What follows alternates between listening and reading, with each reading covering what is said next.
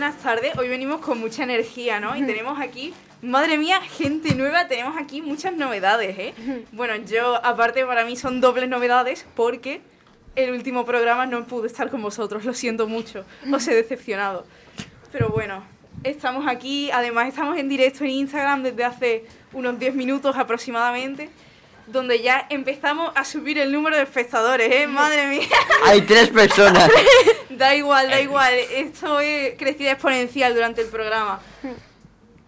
Bueno, eh, estamos aquí otro programa más en la radio 107.3. muy bien, muy bien, siguiendo mis pasos. En, además nos podía escuchar aparte de sintonizando en la 107.3, como ha dicho ella, en la web de Onda Color, en el directo de Instagram o después en Spotify, en iBox o en el directo de Instagram, que además lo subimos. O sea, os damos todas las posibilidades que queráis. Nos falta solo TikTok y Twitter, pero en Twitter yo no me meto, ¿eh? Y TikTok está, está cerca todavía. Queda poco. No, bueno, en TikTok estuvimos el año pasado, ¿eh? Lo que pasa es que al final la cuenta no siguió para adelante, pero hicimos una cuenta de TikTok. Lo que pasa es que habría que hacer una nueva. Bueno, aquí dejo de enrollarme, ¿no? Y vamos a presentar un poco los contenidos, ¿no? ¿Empiezas tú? Vale, pues primero tenemos el primer debate que lo va a presentar Alejandro de, sobre las personas tóxicas. Eh, después tenemos Radio Taku con Marcos y Julia. Y bueno, un poco contadnos de quién va vuestras secciones, ¿no? Empieza Alejandro. Eh, yo, como ya como he dicho Carla, voy a hablar de las personas tóxicas y voy a hacerle varias preguntas a mis compañeros sobre, sobre ese tema. Y Julia o Marcos, ¿alguno de vosotros nos explica un poco de qué va vuestra sección hoy? Pues hoy nosotros tenemos pensado hablar de Tokyo Ghoul, un anime bastante conocido, espero y creo. bueno, yo lo siento mucho, pero yo no tengo un gran amor por Tokyo Ghoul. Pero Nadie tiene un gran amor por Tokyo Ghoul de esa mierda. no apreciáis el arte. bueno, sí, a ti te gusta Tokyo Ghoul ¿no? Te encanta Tokyo Ghoul Dejamos el debate para el final del programa y después de vuestra sección de anime, que está muy bien, eh, viene mi sección que hoy vamos a dar un pequeño cambio porque además ya no está Manuel con nosotros, o sea, no se ha muerto, ¿vale? Pero... Pero bueno, estoy aquí improvisando un poco y haciendo cambios en mi sección para ver cómo podemos hacerla llegar a un punto mucho mejor, que además me presenta la sección Carla, o sea, ¿puede ir mejor? No, yo creo que no. Después viene Alejandro con la filosofía. ¿Qué tema nos traes hoy? Pues yo vengo a ofender al otro Alejandro, lo siento, tío. Hoy eso vas a lincharme. Es que me lo tenía que preparar por ti, hombre. Ya veré de lo que voy a hablar, ya veré, ya veré. Eh, luego tenemos otro debate de Pablo. ¿De qué vas a hablar? Pues yo voy a hablar un poco sobre todas las etiquetaciones que tienen todos los productos y de que son un poco innecesarias, la verdad. Y bueno, además Germán trae una entrevista con un invitado especial. Sí, hoy, increíble. No lo vais a esperar. Y hablando de invitados especiales, está con nosotros Elena, ¿eh? Saluda, por favor, a la audiencia. Hola, soy Elena. bueno, está viendo fallos técnicos como se estáis perdiendo, pero habían cogido a Elena y la habían, la habían obligado a acercarse al micrófono. Pero no ha hablado. Aún así se ha negado a hablar. ¿Cómo que no? Sí que ha hablado, ¿no? Yo he escuchado una voz. Soy muy habladora. Bueno. por último... Por último tenemos otro debate que en este caso modera Carla. ¿Qué tal? Yo voy a hablar un poco del consumismo que hay, de que se quejan mucho y del Día Internacional de no comprar nada. Bueno, pues hoy se ve que el tema de debate estira para el lado consumismo, ¿no? Así que bueno, yo creo que podemos empezar ya con las secciones, ¿no? Para darle aquí más alegría al cuerpo Macarena.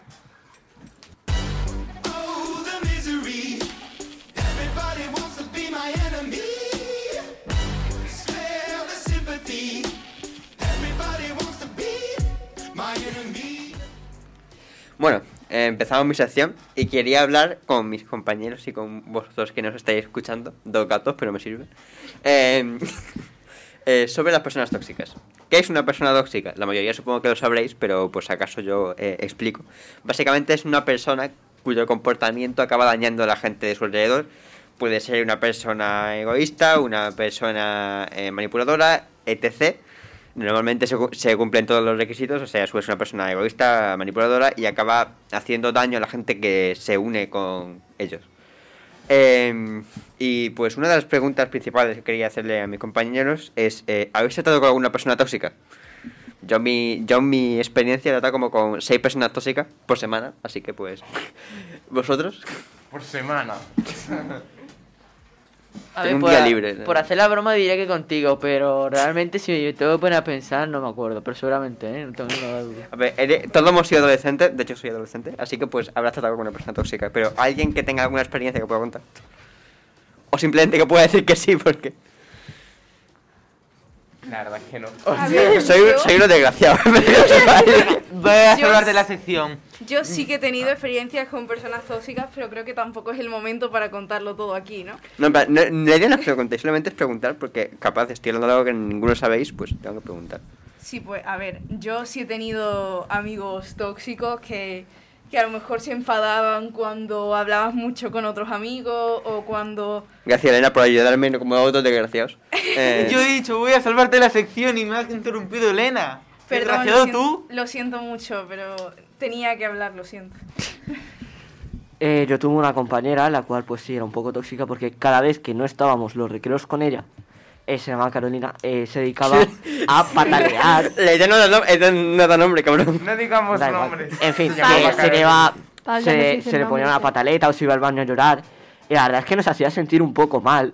A ver, llorar entre comillas, ¿vale? Sí, sí. Nos hacía sentir un poco mal y luego descubrimos que lo hacía pues para que estuviéramos más rato con ella y que últimamente se ha conseguido más amigas que también son tóxicas, así es que ha formado un círculo tóxico precioso. y pues eh, ahora mismo hemos conseguido pues mm, apartarla un poco, pero hubo un tiempo en el que yo me sentía muy mal porque sentía que de verdad estábamos dejando de lado aposta y nos hacía sentir Yo así. esta información es muy graciosa porque yo las eh, tres ex... Eh, un hermano mío ha tenido dos exnovias y otro ha tenido una exnovia. Las tres son tóxicas, pero tóxicas de cojones a nivel exagerado, es maravilloso. Y las tres me dan puto asco, eh, no, no las puedo aguantar. Y lo explico por he tenido bastante relación con personas tóxicas. Increíble, To- to- Todas me caen mal ahora mismo, pero Vaya. tengo un gran cariño por, por ese tipo de gente, igual que con los canis. Pero bueno.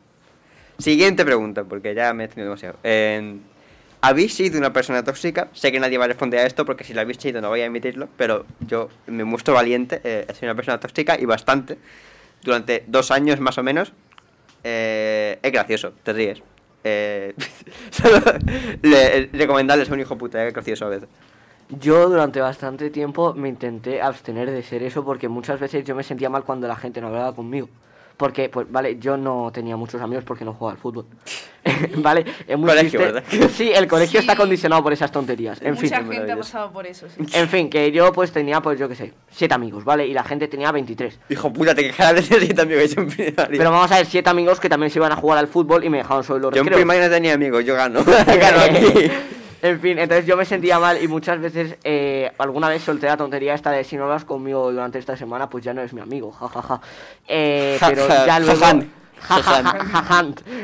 Pero luego ya me abstuve de eso y pues mm, aprendí a pasar los recreos solo, lo cual es triste, pero verdadero. Pero funciona. Bueno, yo creo que nunca he llegado a ser una persona tóxica. O sea, yo sí he dicho algún comentario como ese de. A ver, "Ay, todo el pues ya mundo- no eres mi amigo. Pues lo he dicho de broma, en un contexto en el que se comprendía que era de broma y que la otra persona, tipo, que se ha reído también y eso.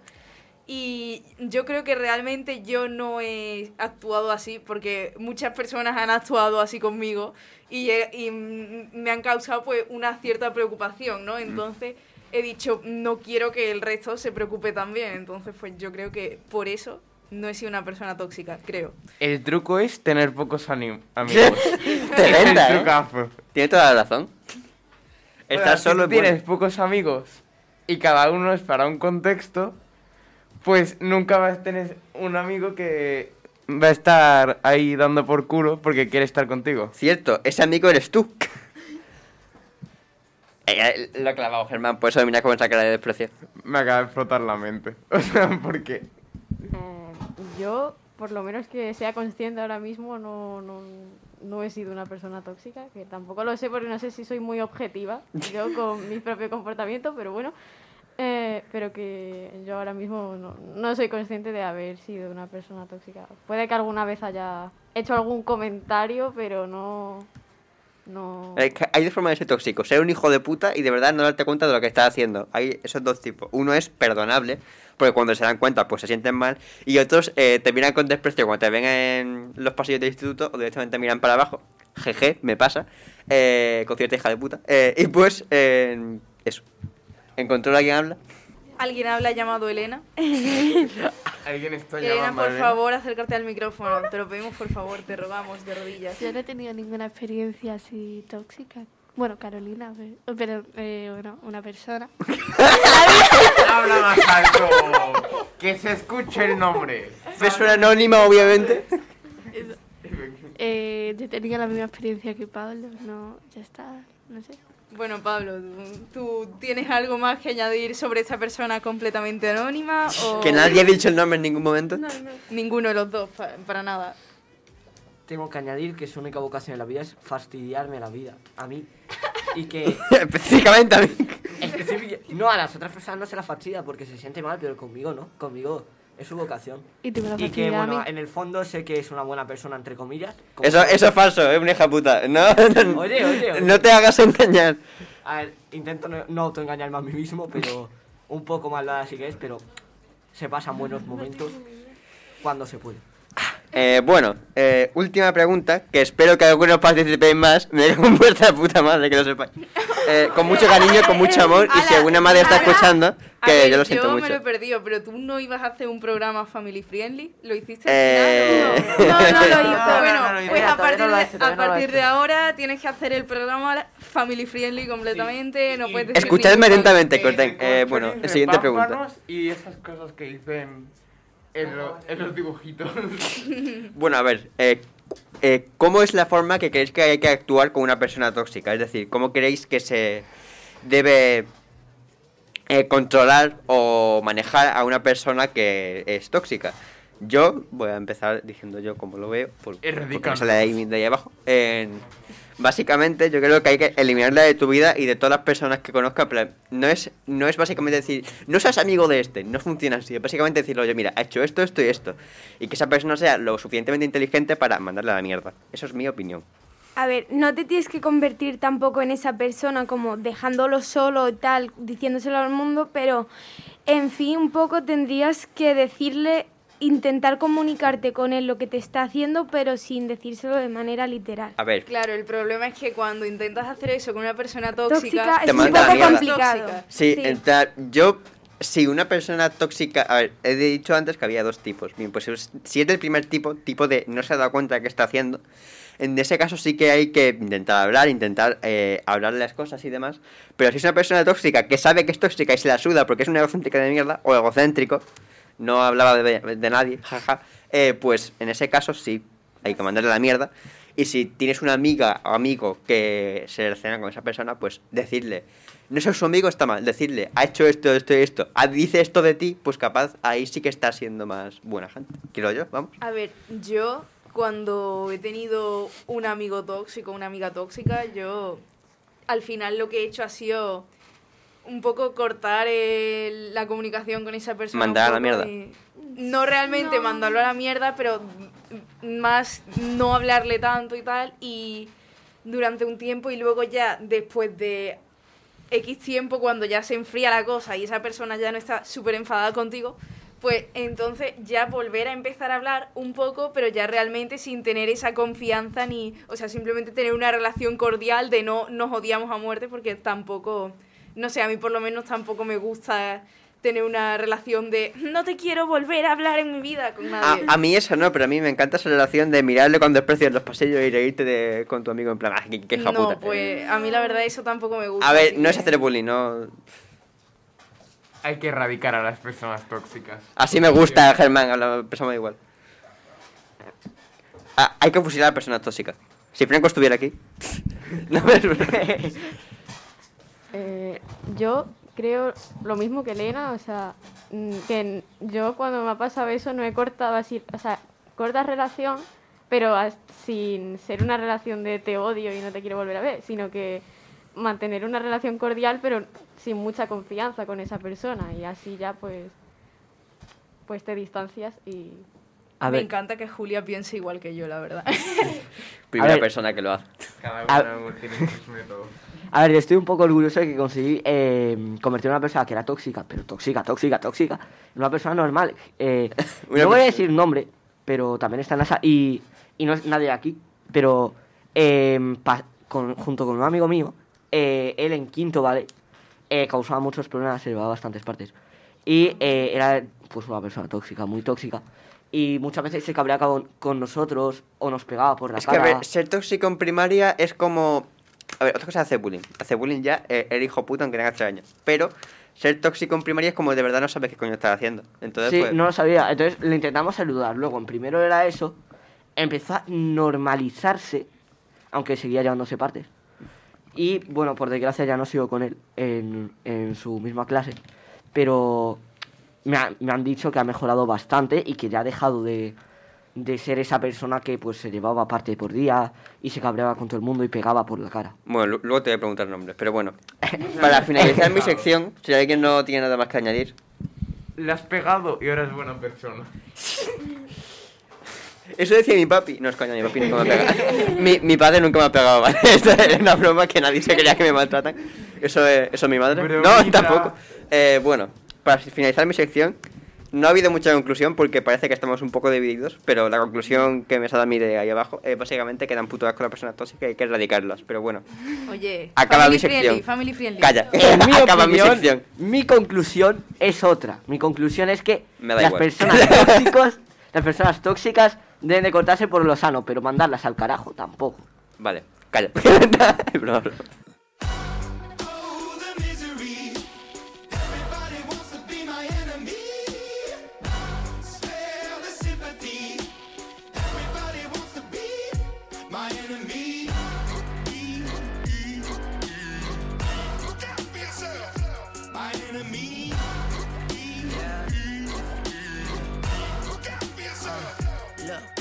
I'm hoping that somebody pray for me. I'm praying that somebody hope for me. I'm staying where nobody supposed to be. Papa posted, being a wreck of emotions. Ready to go whenever you let me know. The road is long, so put the pedal into the flow. The energy on my trail, my energy unavailable. I'ma tell him I still away go. Hey, when I fly on my drive to the top, I've been out of shape, thinking out the box. I'm an astronaut. I blasted off the planet, rock that caused catastrophe, and it matters more because I had it. Now I had I thought about wreaking havoc on an opposition, kinda shocking. They want a static with precision. I'm automatic, quarterback. I ain't talking second pack it, pack it up on panic, batter, batter up. Who the baddest? It don't matter, cause we is your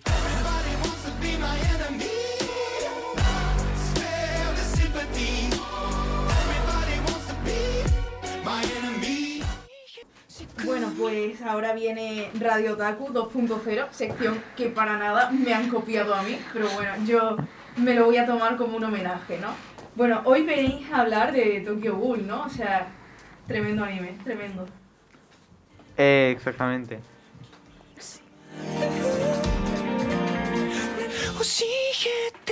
Bueno, antes de lo que ponen música o no, aclarar que no te hemos robado la sección porque es 2.0, ¿vale? El nombre es totalmente original nuestro y la sección, la idea fue totalmente nuestra. Claro, yo comprendo que en el momento en el que le pones 2.0 ya no hay ningún tipo de plagio, ningún tipo de trampa, Es- ni copiar a Es nadie, que pero... ni me acordaba de tu sección, digo, ¿cómo- ¿qué pongo? Eh, ¿Qué ponemos? Radio, porque estamos en radio y otaku, porque es... Y después, pero Radio Otaku se queda un poco triste, ¿no? Añadimos la 2.0. ¿No fue así, Julia? Sí, así pasó completamente. Voy a tomármelo como un homenaje. ¿Por qué no te estamos homenajeando? Es totalmente nuestra. Estáis homenajeando mi sección. Pero bueno, ¿no? Ya. Ya vamos pasando, ¿no? Vamos a seguir con el tema. Quiero, quiero saber sobre Tokyo Ghoul. Quiero saber. Pues, pues como siempre vamos a empezar contando un poco la historia. Eh, bueno, la historia se sitúa en Tokio tras sucederse varias muertes cometidas por ghouls, seres desconocidos que sobreviven a base de carne humana. Un día, Ken Kaneki, un joven de 18 años, conoce a una chica llamada Kami- Kamishiro en una cafetería y la invita a salir. Tras una cita aparentemente normal, Kaneki se ofrece a acompañarla a su casa. Al entrar a un callejón, es atacado por ella, quien resulta ser un ghoul. Durante el ataque, Kaneki es salvado por un desprendimiento que mata a Rise antes de que éste pueda asesinarlo. pero lo deja herido. Debido a la gravedad de sus heridas, recibe un trasplante de órganos por el Ghoul atacante. Así, Kaneki termina convirtiéndose en el ser mitad Ghoul y mitad humano, y a partir de entonces deberá vivir escondiéndose de los humanos sin tener a quien recurrir. Durante esta historia, Kaneki conocerá a los nuevos compañeros y verá el lado oscuro tanto de la humanidad como de los Ghouls. Bueno, y ahora, como es tradición, después de la historia, hablemos un poquito de los personajes. Empecemos con Ken Kaneki, que, como ya he dicho, es el protagonista principal de la serie Tokyo Ghoul y además de Tokyo Ghoul Re, esa que es tan gustada por Alejandro. Eh, anteriormente era un estudiante de literatura japonesa en la Universidad Kami.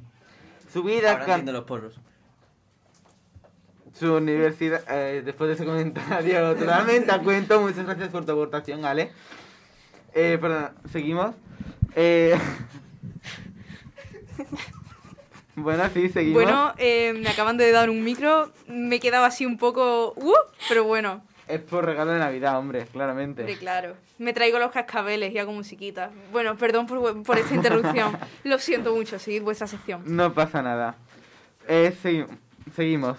Su vida cambió radicalmente después de tener un encuentro con un ghoul, que ya ha sido mencionado antes en la historia, del cual le, le trasplantaron un riñón y otros órganos digestivos, convirtiéndolo en un ghoul de un ojo. Después eh, de una serie de eventos, decide unirse al Anteiku como camarero de un tiempo parcial, mientras trata de vivir con una vida, de una vida como humano, y es nombrado por el CSG, que es una organización de la que ya hablaremos más adelante, eh, Ojo Parchado. Eh, Kamishiro es la hija adoptiva de Matasaka Kashimiro, además de ser un ghoul que escapó de la organización V. Eh, puso sus ojos en Kaneki, pero momentos antes de comérselo resultó herida en un accidente y sus órganos fueron trasplantados a Kaneki, convirtiendo en un ghoul de un ojo. Eh, a Rize también se le conoce por su apodo glotón debido a sus hábitos alimenticios. Rize era también una amenaza para el Distrito 11 y posteriormente también para el Distrito 20.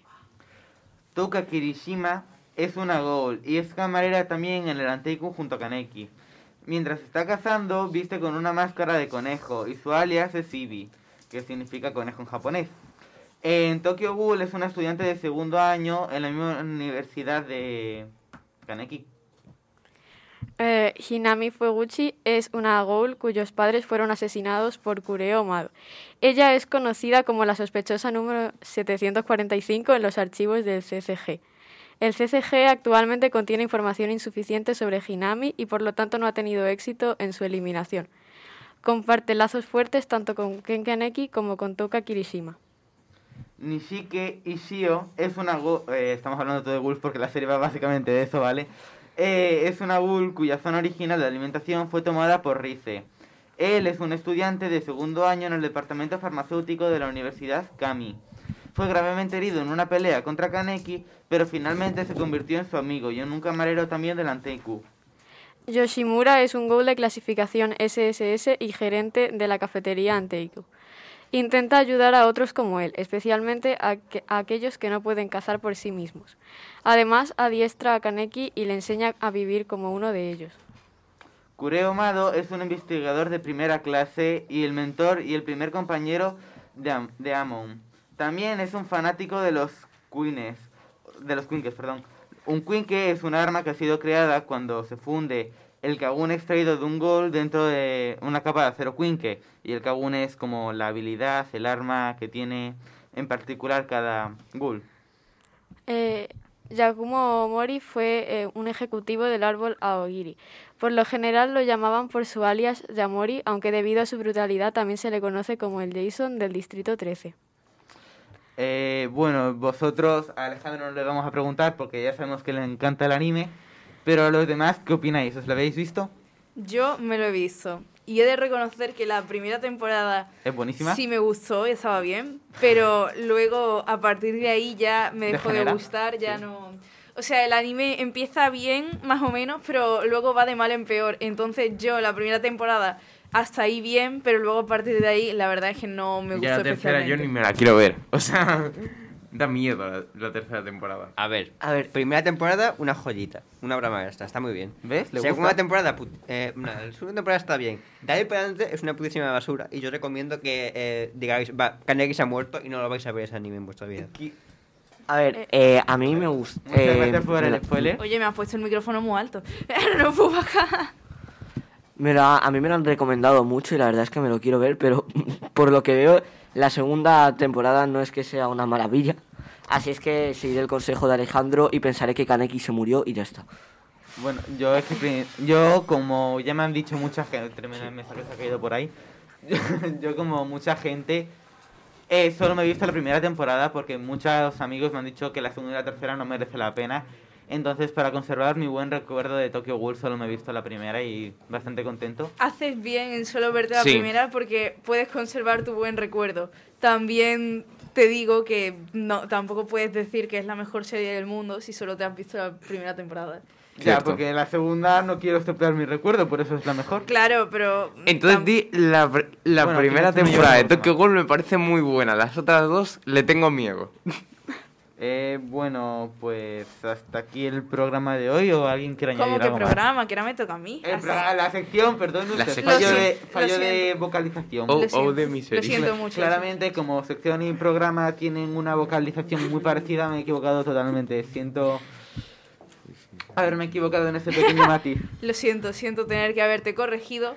Y ya que estamos, así un pequeño recordatorio de que estamos en directo en el Instagram aprendiendo barra baja onda color y que nos podéis escuchar sintonizando la 107.3 en vuestra radio o en la web de onda color o después en Spotify o incluso en iBox. O sea, estamos en todos lados. Así que bueno, yo pido aquí a Control que me suban la música y seguimos con mi sección que viene justo ahora. Vestiti sporchi fra di fango Giallo di siga fra le dita Io con la siga camminando. Scusami ma ci credo tanto Che posso fare questo salto.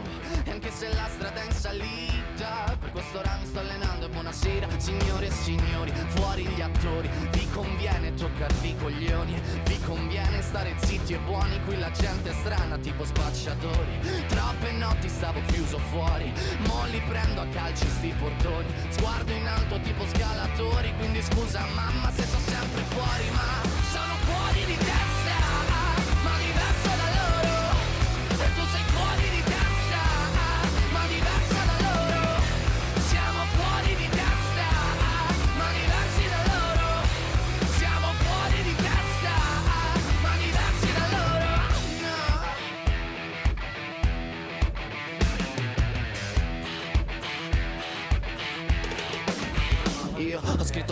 pagine ho visto sale poi lacrime Questi uomini in macchine, non scalare le rapide Scritto sopra una lapide, in casa mia non c'è Dio Ma se trovi il senso del tempo risalirai dal tuo oblio E non c'è vento che fermi la naturale potenza dal punto giusto di vista Bueno, ahora le toca a Elena que va a hablar. ¿De qué vas a hablar? Pues voy a hablar un poco sobre palabras nuevas del diccionario, palabras que salen este año, porque año nuevo hay que reinventarse, ¿no? Igual que estoy reinventando un poco mi sección, que está, estoy aquí intentando sacar lo mejor posible de mí. Así que vamos a hacer un pequeño concurso, o sea, os lo voy a explicar un poco para todos. Yo voy a decir una palabra de, del diccionario que al principio empezamos con las palabras eliminadas y voy a decir o la palabra eliminada o en algunos casos la palabra actual de cómo se dice algo y tenéis que adivinar pues la contraria, ¿no? Pues la palabra, o sea, lo que significa o cómo se decía antes.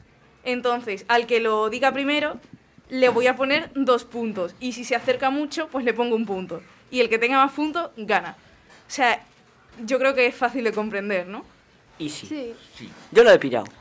Bueno, pues vamos a empezar. Empezamos con las palabras eliminadas del diccionario. Algunas son un poquito estrafalarias, así, así que si las digo un poco mal, pues yo lo siento mucho, sinceramente. Empezamos con ¿qué es un adéfago? Suena a algo de alimentación. Pues sí, es, un adéfago es una persona que come mucho, así que te voy a poner un punto por acercarte, la verdad. Eso es que lo he leído seguro. No. Bueno, Es porque. eh, es porque ese. O sea, tanto animalito sé lo que significa fago. bueno, pues ¿Qué es una ahogaviejas? Alguien que va asesinando viejas por ahí. No, no es una persona. A ver, podría ser. A ver, una viejas puede ser una persona, yo qué sé, pasota, puede ser. Mm, Pero No, es una cosa, una persona. Es una piscina. no, una ahogaviejas. Un matasuegras. es- Una ahogaviejas es una planta que tiene el tallo Casi. muy delgado. ¿Por qué se llama así? Porque probablemente la utilizarían para ahogar viejas, supongo. porque- Tiene sentido. Sí. Sentido. Bueno, tenemos aquí un nuevo término que es un K más 15. ¿Qué es eso? Eh, ¿Qué? pues, a ver, persona. Pues no sé. yo tengo una duda. A ver, ¿eso sabes a qué me suena? Eso me suena a mi antigua casa que está en un barrio muy cotilla. Y eso suena al típico insulto que le dirías a alguien cuando se está entrometiendo en tus cosas. En plan, imagínate que tú estás haciendo una cocina y alguien te dice, eh, pues lo estás haciendo mal y tú dices, cállate, camas quinte. Pues la Es- verdad, eh, eh, eh. lo has acertado, Ah. no sé cómo, o sea, Magic. es un K más 15 es una persona que es muy entrometida, o sea, es un insulto o un adjetivo que se le dice a esa persona. El poder de la amistad. Esos son los puntos. Sí, Pues sí. esos son dos puntos, sí. Va ganando Pablo por ahora, eh, yo solo digo. Tremendo, Pablito. Bueno, el siguiente adjetivo es, bueno, o el sustantivo, no sé la verdad lo que es, se me acaba de petar la cabeza. Es eh, braguillas, un braguillas, ¿qué es eso? Un pervertido. No, A ver, una persona que puede, no sé, una persona que sea como muy estirada, que tenga su manera de hacer las cosas y así las hace. pues no, esta ¿Es vez no un había niño eso. pequeño y que se porta muy mal? Lo habéis leído en control, ¿verdad? ¿Encontró dónde? En control no está puesto, ¿vale? Es que no sé por qué. Se le ha venido a la cabeza, ¿no? Algo así raro, digo. No se puede relacionar con. Porque los diminutivos usados para personas no suelen ser muy buenos en general. Las Bueno, vibras. Yo te voy a poner un punto porque no me fío de ti, lo siento mucho. Ah, pero- eso es Ah, trampa. Porque es que estás ahí en control, lo puedes leer todo, pero bueno. A ver, doy mi voto de confianza La verdad- y digo que aquí por ningún sitio está puesto el guion. Yo también lo digo, pero si lo has leído no sé dónde lo has leído porque aquí no puede ser. Yo Bueno. confío más en Julia, la verdad. Julia, ¿tú qué nos, tú crees? ¿Está puesto? ¿Está puesto? Yo no lo he visto puesto. yo- Vale, vale. Bueno, entonces le voy a poner los dos puntos. Entonces, vamos a seguir un poco así. Piu, piu. Madre mía, ¿qué estoy haciendo con mi vida? vale, eh, lo siguiente, este creo que es un poco más fácil, creo. Y es que es una cocadriz. Dios mío. Pues, Una persona que que te- es más fácil. Bueno, una actriz que se mete cocaína. no, Eh, repite, por favor. Tiene pinta de pájaro.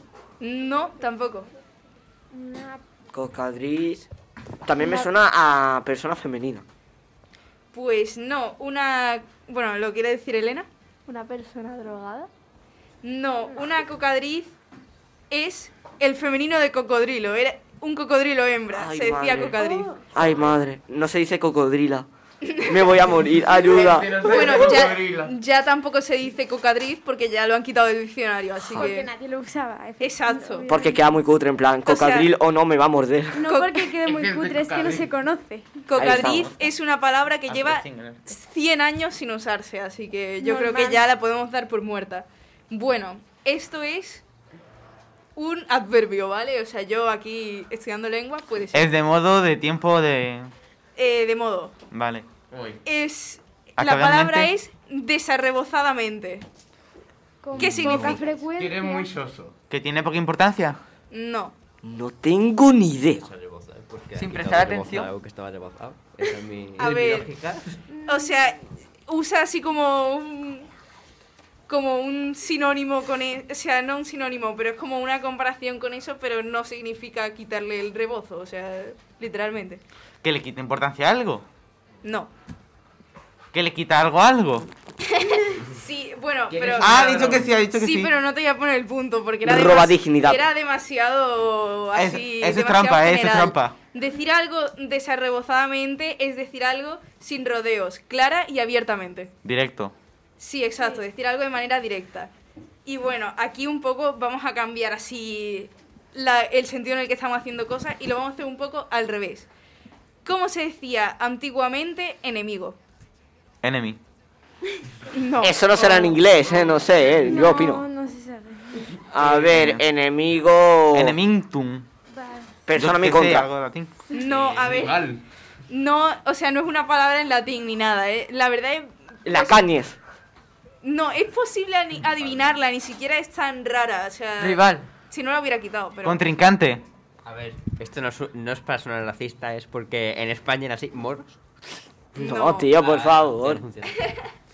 Bueno, antes eh, la palabra enemigo se podía decir también desamigo.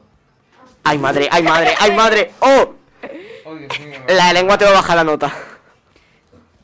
Se decía así, yo... Bueno, ahí Me lo veo. Yo lo veo, eh. Y además, así yendo Lo un veo. poco con el, con el mismo guion, ¿no? ¿Cómo se decía cobrar orgullo? ¿El qué? ¿El qué? Cobrar orgullo. Um, e- enorgullecerse, ¿cómo se decía?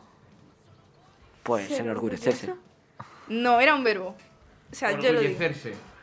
No. Yo me. A ver. Yo me enorgullezco, tú te enorgulleces, él se enorgullece. No, eso Antes, eso es sería ahora. actual. Ah, pues no Coger sé. orgullo. ¿Podrías decir la primera sílaba? Eh, La primera sílaba, no la primera, es que si digo la primera sílaba, luego ya sale solo. la primera letra. Mm. La E. ¿Y la segunda? Enorgullecerse. No, Español. Engrandecerse. no. Se decía ergullir. Uy, Ah. vale, eso, vale, vale. Eso no es esperable, ¿vale? Bueno, ¿cómo se decía antes? Ah. Cobarde. Pringao. Gallina. Capitán de la sardina. A ver, pero. ¿Antes es el medievo o en el 1800? En el 1800. En el. En el 1900. en- vale. eh, pero en La he visto, 1900 pero no es la un voy a sitio muy. Qué maja. ¿Poco varonil? No, antes, antes cobarde se decía gallinoso. Oye, oye, no está cerca, ¿eh? Yo he dicho eh, gallina. Y yo he dicho capitán de la sardina. ¿eh? Pringao de qué. He dicho tres cosas. He dicho pringao, gallina y nenaza. Que no pasa nada con que seas un nenaza, ¿eh? No hay Y problema. bueno, vamos a cambiar un poco a cómo se decían las palabras nuevas. O sea, cómo se dicen las palabras nuevas, no, sino qué Almóndiga. significan las palabras nuevas del diccionario. Eso ¿no? tiene más sentido. Así que bueno, eh, ¿qué significa aguantadero? ¿Algo que aguanta algo? Eh, un lugar en el que se esconde la gente. Una persona Sí. que aguanta. Ah, sí. Es un lugar donde se esconde o refugia un delincuente. Madre mía, Pablo, o sea... Gente, os voy a por el reventar. rabiolo. Os voy a ¿Qué reventar. el diccionario? Bueno, y... ¿Qué es? Bueno, esta es bastante fácil, pero ¿qué significa antitaurino? Pues que no le gusta la matadera de todos Que, que es inmune a la taurina. En plan, inmune. Que Pues no le que es eh, las... como. Que no le gusta la como si bebida. yo te digo No. alérgico al gluten, pues antitaurino. No. Que no le gustan las bebidas con taurina, el tipo monster. la carne, que es la taurina. Cuando Pues que sea. los toreros, lo que hacen los toreros. Sí, exacto. Creo que lo ha dicho también Pablo, pero vamos a ponérselo a Carla, que tiene menos puntos. Bueno, ¿y qué es un arboricidio? Cuando cortas muchos árboles. Si es, Tremendo, pa. Esa era difícil, esa era difícil. Oye, oye, oye, oye, oye. es la tala injustificada de árboles. By the way, ¿no? Esos son sí, dos, porque ¿no? sí. Bueno, y se ha añadido además la forma hispanizada de sándwich. ¿Cómo creéis que se escribe Bocata. Bocata. Sandwich. No, S-A-N-W-I-C-H. Sandiche. Sandiche. No, Sándwich. S.A. Pan relleno pan. no. No, es la palabra sándwich, pero escrita entre de- comillas en español. ¿Cómo? O sea, espera, espera, espera. Y si yo voy a O buscar sea, al diccionario... S-A-N-W-I-C-H. Espera, No. Elena, Elena. Sanchi. Si yo voy a buscarlo al diccionario, tengo que buscar por la S o por las comillas. No. Por la S, por la S. Vale, Chiste vale. bueno, lo digo yo así un poco porque veo que estáis un poco perdidos. La forma hispanizada de sándwich es sánduche. ¿Sándwich? Sándwich. Lo. Ay, madre. No, Me voy a comer un sándwich. a mí tampoco me agrada, pero bueno, como ya estoy viendo que esto no me está gustando, cómo está llegando aquí, pues voy a dejar un poco y voy a decir el ganador del concurso, ¿vale? ¿Ay, quién será? Redoble No de tambores. El ganador es. ¡Pablo! Se sabe. Eh, En ese. segundo, Ah. en segundo Uy, puesto sorpresa. ha quedado Marcos. ¿Con cuántos, Pablo, perdona? Ha- o sea, Con uno Pablo más que tú. tiene 6 puntos. Te vas a con dos más, las matemáticas, Marcos guapo. tiene 4 y en tercer lugar ha quedado Carla con 2 puntos. ¿Y yo qué? ¿Qué- Y el resto ganamos por participar. Lo Exacto, el resto, el resto tenéis Yo el premio a la participación. Os daremos una Magdalena.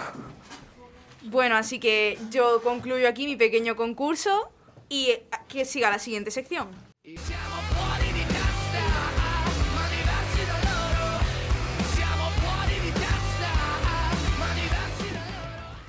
Y bueno, pues ahora viene eh, ponerse filosóficos, ¿no? Porque vamos a hablar un poco sobre la generación de cristal, que va a hacer Alejandro una gran crítica. Has no... hecho un spoiler. Dije que sería una sorpresa. Qué vergüenza, Elena, qué Lo vergüenza. siento mucho, te he decepcionado.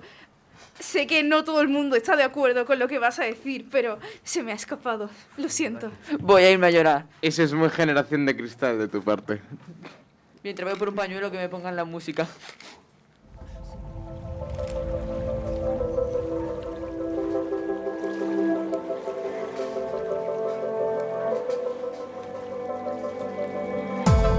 I took our love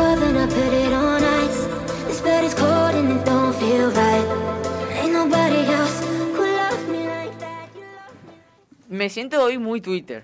En plan, no 20 como dijo Fran esta mañana, pero sí Twitter.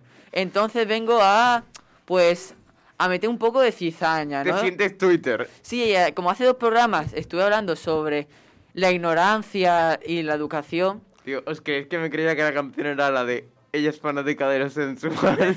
No, por favor, yo no pongo esas cosas, yo pongo música. Y como el otro día, el otro Alejandro, ¿dónde está Sora? Eh. Bueno, donde esté, dijo. Está de parranda. Está de parranda. Dijo que la generación de cristal era buena y yo estaba en, en desacuerdo con él. en desacuerdo. Así que dije, bueno, pues voy a justificarme esta vez en condiciones. Así que aquí os traigo.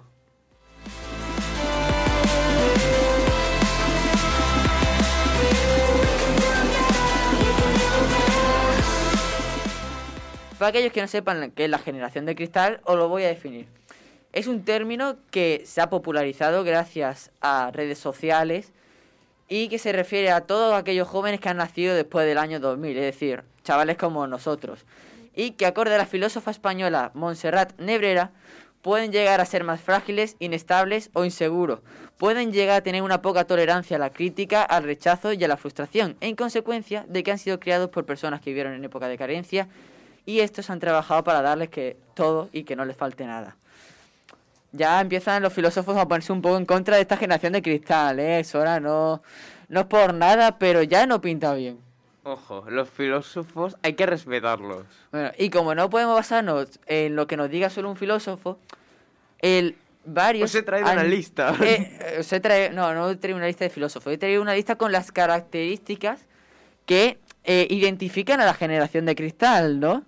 Y las he hecho como tres divisiones, ¿vale? Las totalmente positivas, las que están en un punto medio y que Al- pueden Algo ser... maravilloso que está pasando que si no estoy viendo el directo, bueno, si estoy viendo el directo tampoco lo estaréis viendo, básicamente que él habla y me mira a mí. En plan, Sí, sí, sí, él- en plan, yo estoy- que- él sabe que el resto de gente me da igual, lo importante es que yo voy a decir que no y él va a decir que sí. Exacto, eso, si queréis verlo, entrar al directo de Instagram, ya sabéis. Luego, la segunda clasificación... No, hemos, no hemos dicho eh, el nombre. Es si eso se pide, barra baja oficial. ya sabéis, lo buscáis y entráis. Luego las que se pueden ver desde un punto de vista bueno, pero tienen algo malo, y las totalmente malas. ¿Vale? ¿Te parece bien? La verdad es que no, pero bueno, tú A mí me parece bien. Hay que ser siempre objetivo. Voy a empezar por las que son menos, ¿vale? Porque así me lo quito rápido. Las buenas. Eh, acorde a Montserrat, eh, son buenos con la tecnología y en los últimos avances de esta porque están todo el día, en plan... eh, están A ver, puestos si en es los bueno, móviles. no le des la vuelta a la tortilla, cabrón. Si es bueno, se queda como bueno. No empieza Sí, a sí, sí, sí, ahora, es bueno, es bueno. Has dicho bueno y has dicho como santo el día con la No, pero me- lo que quería decir... malo. Exacto, exacto. No, no, lo que quiero que decir es que están acostumbrados a ella, no tienen problemas para adaptarse. Cierto. Ay, cierto, eso, eso es cierto, ¿vale? Eso es verdad. Y luego también tienen unas buenas eh, capacidades audiovisuales, ¿no? Porque somos buenos en montaje de vídeos, estamos acostumbrados a editar fotos, ¿sabes? Todas esas cosas, apreciamos mucho. Bueno, yo hablo en general, ¿sabes? Pero por ejemplo, tú ahora abres tu móvil, te descargas una aplicación de edición de algo y perfectamente puedes apañártelas para editar algo. Photoshop. Algo que a lo mejor tus padres no sabrían. Bueno, en realidad estos Un son dos aspectos muy positivos y que pueden servir en la vida futura para un trabajo. Exacto, Alejandro, yo me estoy perdiendo. Eso no iba a ser una crítica, estás Sí, sí, hablando bien. ahora- viene lo emocionante. están las Ah, bueno. cosas Ah, bueno, que ahora Es que viene. para argumentar tienes que dar el lado positivo de las cosas y luego meter todo, todo lo negativo, ¿vale? Claro. Tienes Hay que que echar decir como, mucha arena. estamos de acuerdo en esto, pero, Pero- ahora esto no compensa. La verdad es que sí tienes razón, así es como se argumenta mejor, pero bueno. Entonces, claro, yo voy aprendiendo de mi profesora de lengua, ¿sabes? Claro. Rosa, yo te quiero, pero bueno. Yo te quiero, pero te Yo también te ofender quiero. Yo te quiero, pero aquí estoy. Bueno, ya, como ya he dicho, no todo puede ser positivo. Ahora vamos a por los tres siguientes puntos de, de la crítica. Ya empezamos un poco a, a picar las horas. Bueno, tienen una mayor sensibilidad a problemas sociales y eso es algo realmente bueno, ¿no? Porque es lo que incita al cambio y, y a la denuncia. Pero aquí es donde llega el, problema. A la hora de obrar, eh, la broma, eh, lo hacen de manera hipócrita y por una imagen personal. Por ejemplo, esto es un ejemplo que a mí me chocó mucho, ¿vale? Era una manifestación sobre el cambio climático y estaban repartiendo, pues, eh, propaganda para hacer más manifestaciones. Y van y me dan un papel y le digo yo al que estaba repartiéndolo, oye, ¿no es contra el cambio climático? Y dice, sí, dice, ¿y por qué me lo das en papel?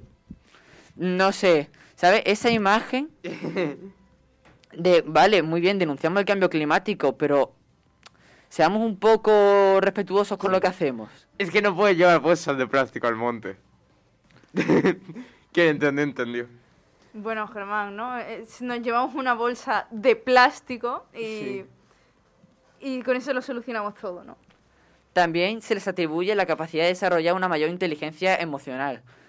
Pero claro, eh, un exceso esto es un tanto negativo, ¿no? Porque al final provoca mayor inestabilidad mental. Es decir, está bien tener sentimientos, pero hay que tener un poco de razón, ¿no? Confirmo con lo de la inestabilidad mental. Eso es verdad. Y luego, otro aspecto positivo es que confían en valores como la amistad, la valentía, la fortaleza y la justicia, ¿no?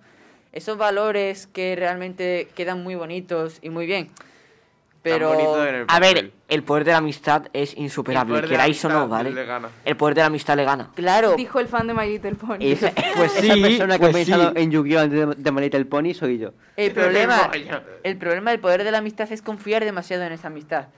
Porque si confías de forma ingenua te vas a acabar haciendo daño, te vas a acabar chocando contra un muro y ya sea por traición o por una injusticia, te va a afectar más. Eso podría ser también definido como un exceso de confianza, ¿no? Una facilidad para una confianza muy mayor.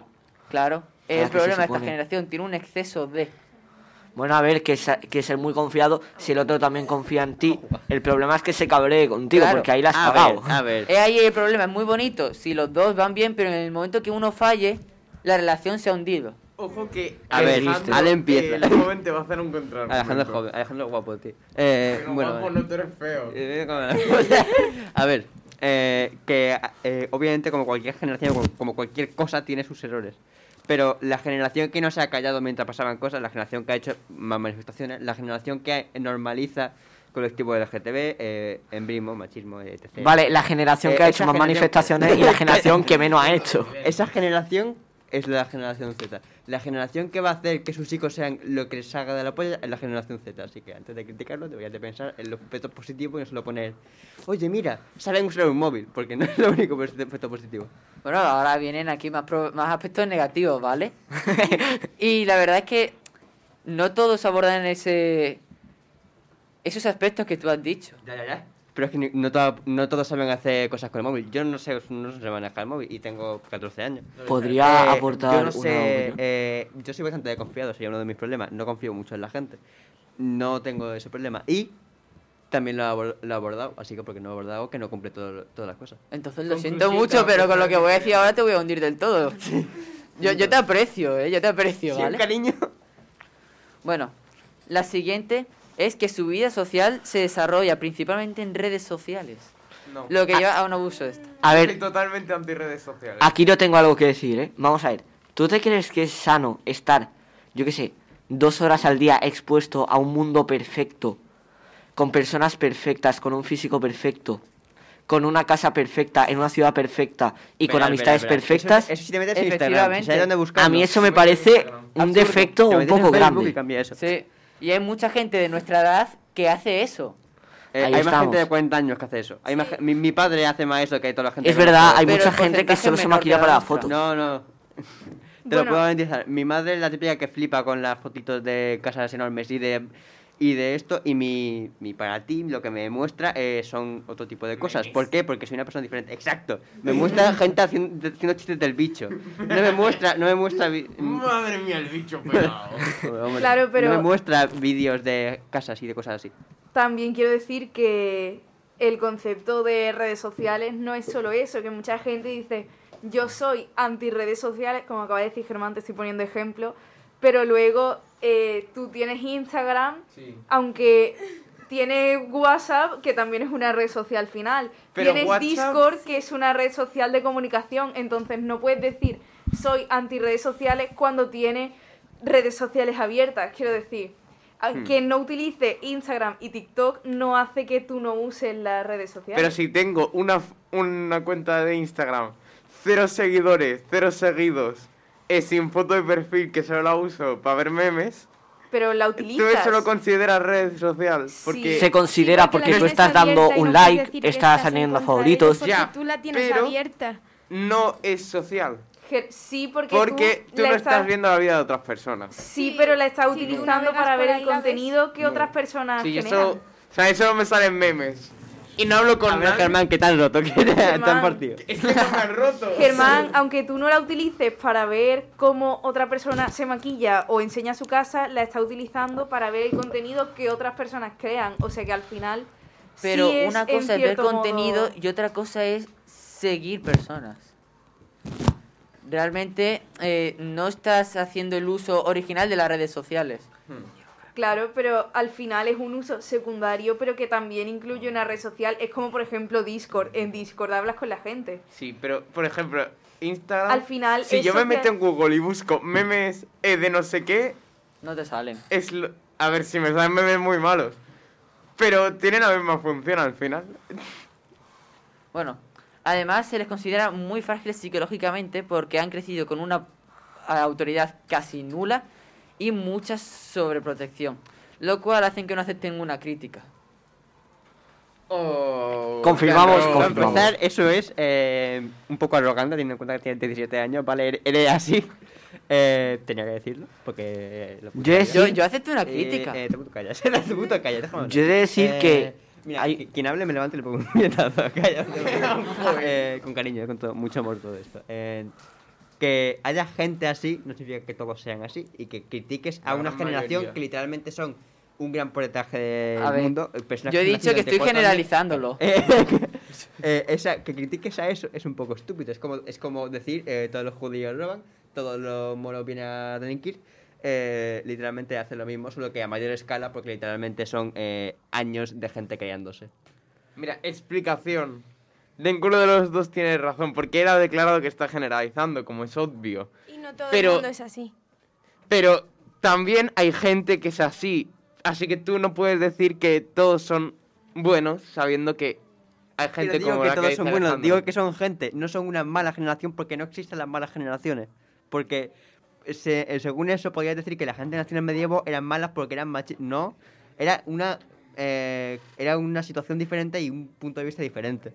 Entonces no eran malas personas, igual que una generación Z no es una generación débil, porque una persona débil no hace cosas que hace la generación Z, como podría ser y ser un barco a buscar inmigrantes, por un ejemplo, que he visto gente hacer eso. Vale, y ya voy a ir a por los dos últimos puntos, ¿vale? Eh, que son la falta de interés por la cultura y la lectura y el caldo de ignorancia que están creando. Tienen un rechazo total hacia la historia. Mis cojones, ¿vale? Esa es la realidad. Pero voy a poner de ejemplo a, a mí mismo, porque es lo fácil.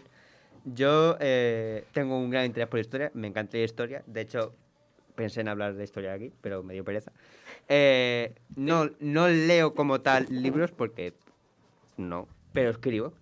Eh, y creo que eso es cultura, ¿no? Eh, y conozco a muchísima gente que hace lo mismo. Pero se interesa en cosas que obviamente a ellos les interesan. No van a estudiar el Quijote.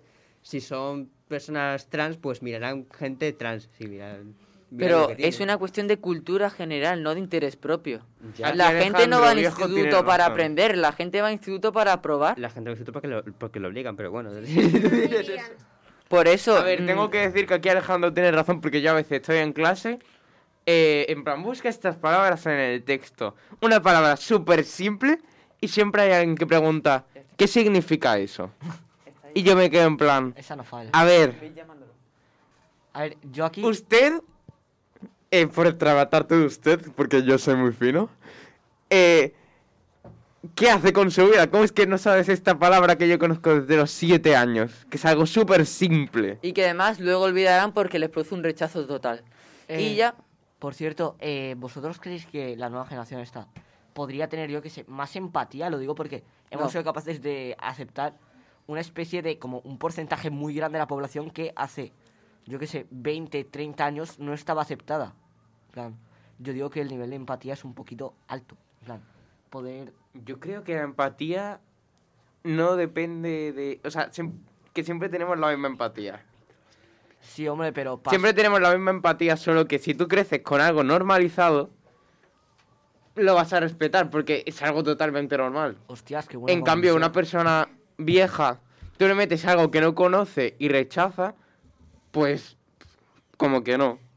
Pues es una gran conclusión, la verdad. Pero también hay muchas cosas que otra gente no ha normalizado durante otros años y es ahora y somos las personas más jóvenes los que estamos intentando normalizarlo y a nosotros nosotros a lo mejor no hemos crecido con eso normalizado, pero hemos sido capaces de, de asimilarlo y de y de eso, de hacerlo más común. Bueno, la verdad es que había adelantado el último eh, punto que iba a tratar, pero bueno. Así que gracias por ahorrarme el trabajo y creo que ya podemos dar paso a la siguiente entrevista que va a ser muy interesante, ¿verdad, Ojo, Germán? mi entrevista. Ojo, su entrevista. took a couple weeks. Remember when you said that you wanted to give me the world? Good for you, I guess that you've been working on yourself. I guess the therapist I found for you should really help. Now you can be a better man for your brand new girl.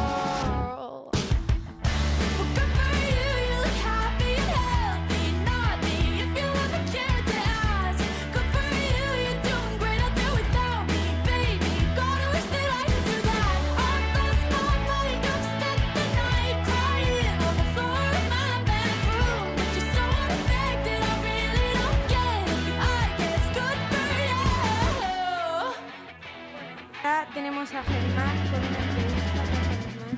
Hola, hola, hola. ¿Cómo estáis? Hola a todos. Hoy voy a cambiar un poco mi sección, como ya sabéis, voy a hacer una entrevista. Y que ya tenía ganas de hacerla porque todavía no había hecho ninguna. Y pues bueno, me apetecía hacer algo diferente. Hoy vamos a hablar sobre el teatro improvisado con Miguel Rabaneda, que es reportero de televisión, comunicador, actor y director del espectáculo Teatro en, eh, Teatro en Bolas. Buenas tardes, Miguel. Muy buenas, Germán. Encantado de ser tu primer entrevistado. Histórico. Bueno, a ver, comencemos. ¿Qué es el teatro improvisado o improvisación en el teatro? Ahí está, venga, la primera pregunta de examen, ¿no? Sí. Muy bien. Pues, bueno, em, se trata de, de ponerte, ya sabes que mi, mi espectáculo se llama Teatro en Bolas, eh, ponerte en situación eh, teatral en escena, pero lo que pasa es que sale sin nada, sin un texto, ¿no? Entonces, ¿qué quiere decir esto? Pues que lo inventas todo sobre la marcha.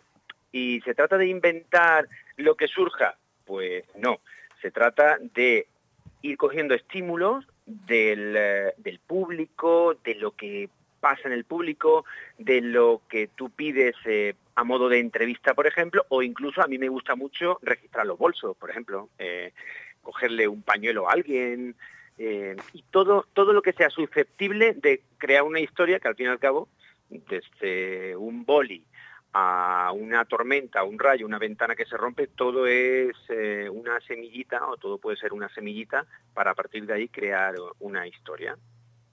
Y tú, siendo reportero, eh, ¿cómo llegas al teatro de improvisación? Pues por curiosidad, porque siempre me ha gustado la escena, la arte escénica.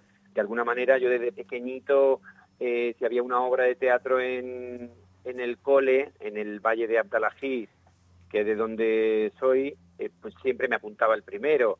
Pero después me vino porque me gusta mucho la gente, la interacción, el payasismo, y a partir de ahí me apunto hace bastantes años a unos talleres de improvisación teatral y ya nunca lo dejé. Es más, a día de hoy pues he generado mi, mi propio espectáculo con el que llevo desde 2014. ¿Y por qué te gusta en concreto la improvisación? O sea, ¿qué es lo que te parece interesante de ella? Pues me parece interesante el ponerte eh, tan en riesgo, ¿no? Para mí es una catarata de emociones, un vértigo increíble el salir ahí y no tener nada. Salir a escena, mirar a público y saber que estás en bolas, mm, no sé, me genera eh, mucha adrenalina y me, me pone en situaciones, yo creo que es todo lo contrario a eso que llaman, eh, Germán, lo de quedarte en blanco, ¿no? A mí me encanta lo de estar ahí y estar en peligro, ¿no? O sea, ¿Te Entre comillas. gusta esa tensión como que te llena de adrenalina, de, de cierta manera? Eso es, yo creo que mm, vivo, vivo muy a gusto en esa tensión, en ese... eh, yo suelo hablar mucho de, de- con la palabra expectación en la boca, ¿no? Me gusta crear expectación, pero sabiendo que soy el primero expectante porque no sé qué va a pasar 30 segundos después. Y tú, en plan, ¿cómo llegaste a hacerlo? En plan, el proceso de creación de este teatro, ¿cómo fue? Como te digo, mm, yo empiezo a través de un amigo mío, Luis Cao, que es un genio de, la comedia gestual, eh, actor de, de Illana, eh, que es, digamos, la, la canallada absoluta en, clave de teatro gestual sin palabras, como podrían ser los tricicles, me dice un día, tío, tú tienes que hacer improvisación teatral porque se te da bien. Yo lo conocí a él de reportero cuando en 2003 nos conocimos en Aquí hay tomate, en Telecinco. Y un día eso hablando me dice, tío, tú tienes que hacer esto porque se te haría que te cagas. Y bueno, y me apunté a un curso y a partir de ahí, pues bueno, me empiezo a encontrar a mí mismo, ¿no? En que se me da guay. Oye, cuidado, ¿eh? Partiendo de que me di muchos cabezazos, porque yo creía que era, bueno, decir cosas mm, graciosas, ¿no? Y no se trata de eso, es todo lo contrario, es respirar el momento, eso que hablan de mindfulness, ¿no? El, el estar presente y sobre todo, y la palabra, digamos, cimiento conceptual de la improvisación teatral, que es la escucha. Vamos, que esto no es, bueno, tendrá alguna parte de comedia, pero tampoco es totalmente una comedia, ¿no? Oye, vas tirando muy bien, ¿eh? me lo estás poniendo muy a huevo, Germán, de verdad, porque sí, la gente dice, ah, me voy a reír mucho, sí, pero yo nunca, eh, digamos, tengo el objetivo cuando empiezo una pequeña historia, eh, Teatro en Bola se compone de, de historias contadas y cantadas, ¿no? Pues cuando yo empiezo no me pongo como máxima, como necesidad imperiosa el hacer reír, yo me dejo llevar por donde me lleve la historia, es verdad que tengo vis cómica y me encanta hacer reír, pero también me gusta emocionar. Por tanto, me puede salir una historia mm, triste, eh, me puede salir una historia a lo mejor reivindicativa, crítica socialmente, o eso mismo, pero desde el humor. Es decir, no me caso con la comedia eh, obligada, puesto que ya digo que no tengo nada y a partir de ahí no. Sí que tengo, y hay que dejarlo muy claro, eh, tengo técnica improvisatoria, desde la escucha como cimiento, como te digo, a eh, maneras de jugar, ¿no? Hmm. Y tú, bueno, cuando está todo el público, ya estáis ahí en el teatro, ¿qué es lo que está pasando detrás del telón? O sea, ¿cómo os organizáis? Vale. eh, a ver, hay, hay una primera parte que es la de eh, la del calentamiento y es un calentamiento físico porque soy muy físico también intento meterle mucha gestualidad mucho mimo. Eh, los músicos prueban sonido pero no hay un ensayo. Eh, nosotros le llamamos entrenar que no ensayar en el argot de la improvisación teatral, porque claro, no puedes en- ensayar un, texto, no puedes ensayar una escena, tú entrenas y entonces pues yo genero eh, genero formas de hacer, pues por ejemplo, mm, miro a un lado, veo una silla y digo, pues eh, la silla esta me recuerda a, a mi tía abuela cuando se mecía en la silla que tenía ella de, de Anea de, de allí del pueblo, ¿no? Y a partir de ahí creo una historia, a lo mejor con un malestar de una persona mayor. Y después esa misma silla, para crear mil formas distintas de hacer, pues eh, la, la llevo a otro contexto distinto, ¿no? Y digo, esa silla, eh, en esa silla, esa silla huele a pipí esa silla pipí. ¿Y qué hay detrás? Pues a lo mejor hay un bebé y a partir de ahí me, nace otra historia. Y genero pequeñas historias para ir, digamos, como poniendo el- el cerebro a funcionar. Bueno, en tu cartel publicitario pone que la música es improvisada, cosa que a mí me sorprende muchísimo. Pues hacer una partitura improvisada y que toda la, y que la gente no se líe entre sí, o sea, ¿cómo- ¿es tan difícil? Mm, ya sabes que hay una música de improvisación que se llama jazz, ¿no? Eh, y, el jazz tiene estructuras, pero a partir de esas estructuras se generan improvisaciones. Los músicos también tienen que tener mucha escucha a la hora de hacer el espectáculo, porque quizá eh, la mejor decisión en un momento dado en que yo estoy eh, contando una historia es eh, quedarse en silencio, no tocar y, y a partir de ahí, ¿no? Pues ellos yo le pido a lo mejor, los miro y con solo una mirada les digo, les doy la venia para que arranquen y me inspiren ellos a mí. La gente se cree, hostia, qué ágil eres, en escena, qué tal, pero en realidad muchas veces son los músicos los que me inspiran a mí o los que me cambian de una situación normalizada, de alegría, a una situación de terror, ¿no? En, dentro de la historia, ¿no? Con que hagan, están haciendo una melodía sencilla o, happy, ¿no? Con acordes mayores, la, la, la, la, la, la, la, la, y de pronto me meten un tun, tun, y eso a mí eh, me parece un regalo en escena en ese momento porque el personaje ahí cambia, ¿no? De estar de, oh, qué familia tan maravillosa tengo, acabo de llegar del trabajo y este, esta es la recompensa. Y de pronto me hacen un tan, tan, ¡Ah! ¿dónde está Marquitos?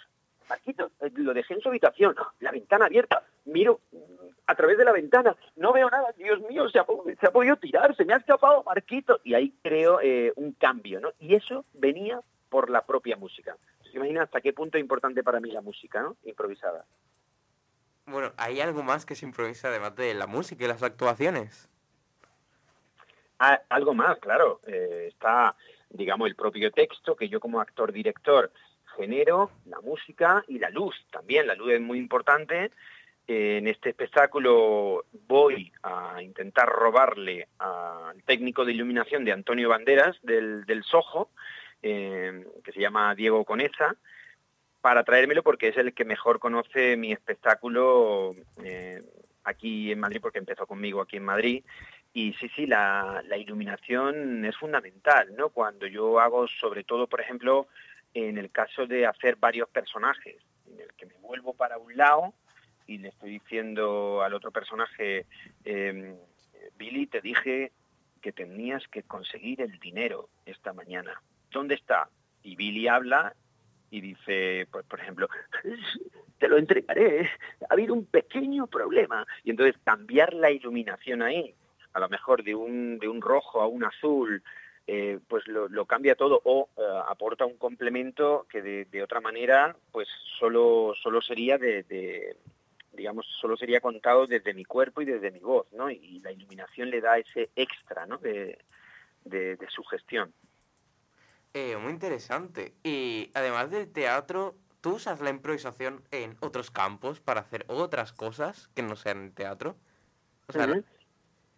Pues yo creo que crecí mucho como reportero desde que ya llevaba unos años, pero desde que empiezo a entrenar y a ir a clases de improvisación, me dio, digamos, otra herramienta mucho más potente que estaba ahí, pero que no la acabas de utilizar bien, como es, como te he dicho, la escucha, el, dejar hablar, el tener en cuenta que una respuesta eh, puede generar otra pregunta más interesante que la pregunta que tú tenías eh, apuntada o, o memorizada.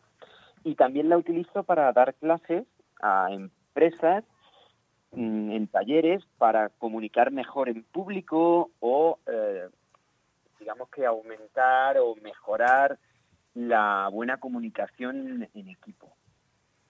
Bueno, pues el día 26 de diciembre te vamos a tener en Málaga, en la Mm. Cochera Cabaret.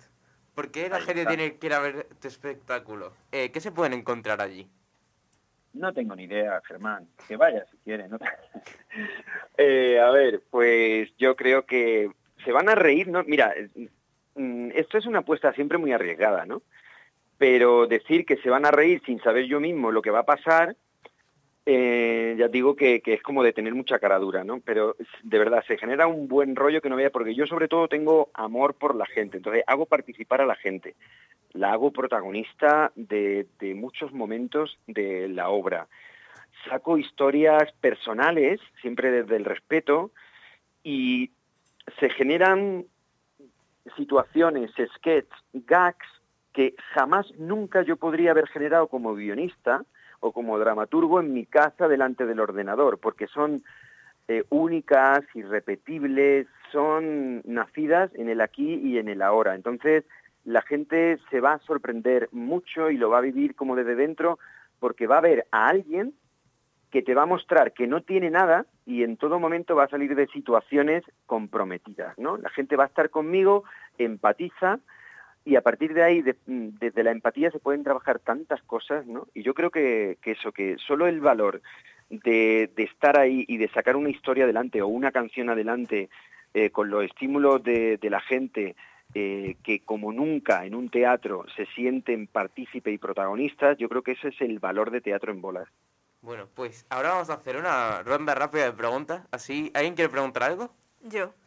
Bueno, a mí me gustaría preguntarte, ¿no? Al igual que has dicho antes que la música te ayudaba o como para conseguir, pues, cómo seguir improvisando y cómo llevar ese buen rollo, si en algún momento dado no te sale a lo mejor ese ambiente que tú quieres crear, ¿alguna vez has recurrido a la, a la comedia como un recurso de última hora como para salvar la actuación?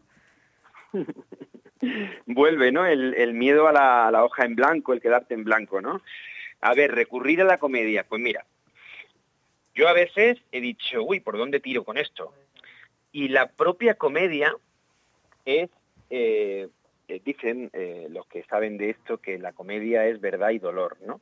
¿Qué más verdad y qué mayor dolor que el ver, como he dicho hace un momentito, a alguien en escena que se supone que tiene todo controlado, pero que no sabe qué va a decir. Entonces, ya de por sí la comedia está ahí, en la verdad y en el dolor, en mi, en mi sufrimiento, en esto eh, de, lo, de lo que tiró toda la vida y tiran no, Lo- no solo los, los actores, sino los viñetistas, grandes dibujantes, como, como por ejemplo eh, el, mismo Ibáñez, ¿no? El mismo Ibáñez que hacía, pues eh, todo el rato dar, dar golpes a, a Mortadelo, a Filemón y viceversa, ¿no? Eh, pues eh, la castaña pura y dura, pues, el darse la castaña en escena, el reírte de ti mismo, que es a lo que voy, es lo que yo creo que genera más risa de todo. Es decir, que la comedia está ahí, en que yo no sé por dónde voy a tirar y yo puedo mirar a público, yo como Miguel y no como personaje y decir, "Oh, ¿por dónde va esto, Dios mío? Eso ya de por sí es, es un recurso que está ahí, pero claro, para eso hay que trabajar mucho, y eso por ejemplo es lo que trabajo también con las empresas, el que, el que si no te has equivocado en la vida, si vas de, de persona perfecta, en cuanto te pase algo mm, vas a sentir el ridículo. Para mí el ridículo es otra herramienta más y es por donde yo creo que tú vas, ¿no? Entonces, eh, la comedia está ahí, en el ridículo que yo pueda hacer, pero claro, el ridículo hay que asumirlo como una herramienta increíble, ¿no? Como, como un arma letal para, para hacer comedia, ¿no?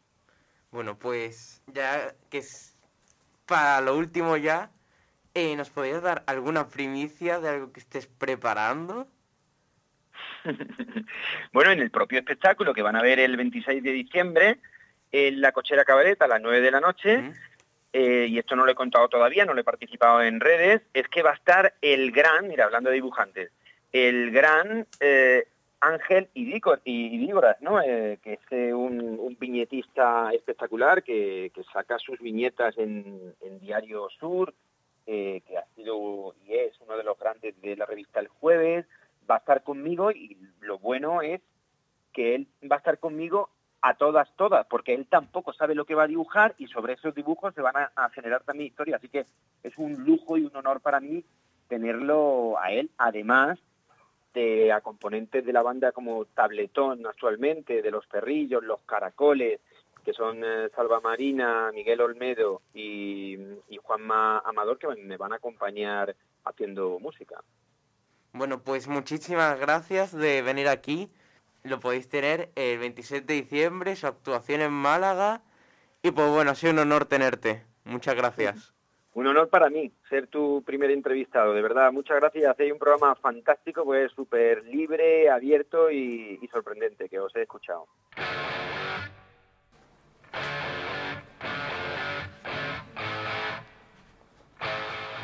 Bueno, pues ahora viene Pablo, ¿no? Que nos va a hablar sobre el consumismo y las etiquetas en los alimentos y en todo en general, ¿no? Sí, básicamente sí. Y es que hoy día ya a casi nadie le sorprende que al ir al supermercado nos encontremos con huevos de muchísimas categorías. Yo qué sé, hay huevos ecológicos, hay huevos de granja, hay huevos de jaula, hay huevos de gallinas en el campo, correteando, hay de todo básicamente. Y hay gente que eh, paga más por tener un producto etiquetado ecológicamente. Que bueno, eso supongo que pasará por unos criterios, ¿no? Para que la gente pueda decir, sí, esto es ecológico. Entonces eh, se dice un poco que la nueva generación está más preocupada por el medio ambiente. En fin, muchas veces, ¿vale? Eh, pero le- es como que han cogido un poco la manía a la etiqueta, en plan, quieren que todo esté etiquetado. Así es que muchas veces eh, se exigen todo tipo de, de etiquetaciones a cosas que, pues, a lo mejor les cuesta etiquetar sus productos. Por ejemplo, mm, el sector de la agricultura es uno de los grandes consumidores de agua dulce. El 60% del agua dulce va destinado a ellos. Y para que se pueda etiquetar como ecológico, entre comillas, eh, se debería de controlar el agua que recibe cada cultivo para que sea, pues, lo mínimo para poder ahorrar agua. Porque si no puede causar graves daños a las instituciones cercanas. Entonces, em, ¿cómo crees que se pueden medir hectáreas de cultivos, el agua que se utiliza en cada una, todo esto para, solo para que se pueda etiquetar? A ver, la verdad es un poco bastante imposible, ¿no? Porque al final el agua no llega uniformemente a todo lo que estás cultivando. O sea, Ahí estamos. puedes controlar un poco en general, en realidad creo yo, pues más o menos el agua que dedicas a, a todo en general lo puedes calcular un poco, pero es A ver. bastante complicado. Yo creo que para que sea más fácil lo que habría que hacer es esa hectárea, lo que fuera que tú tengas de terreno, dividirlo en parcelitas pequeñas y a cada una asignarle una cantidad de agua para que no tenga que venir el agua de tan lejos y llegue más uniforme.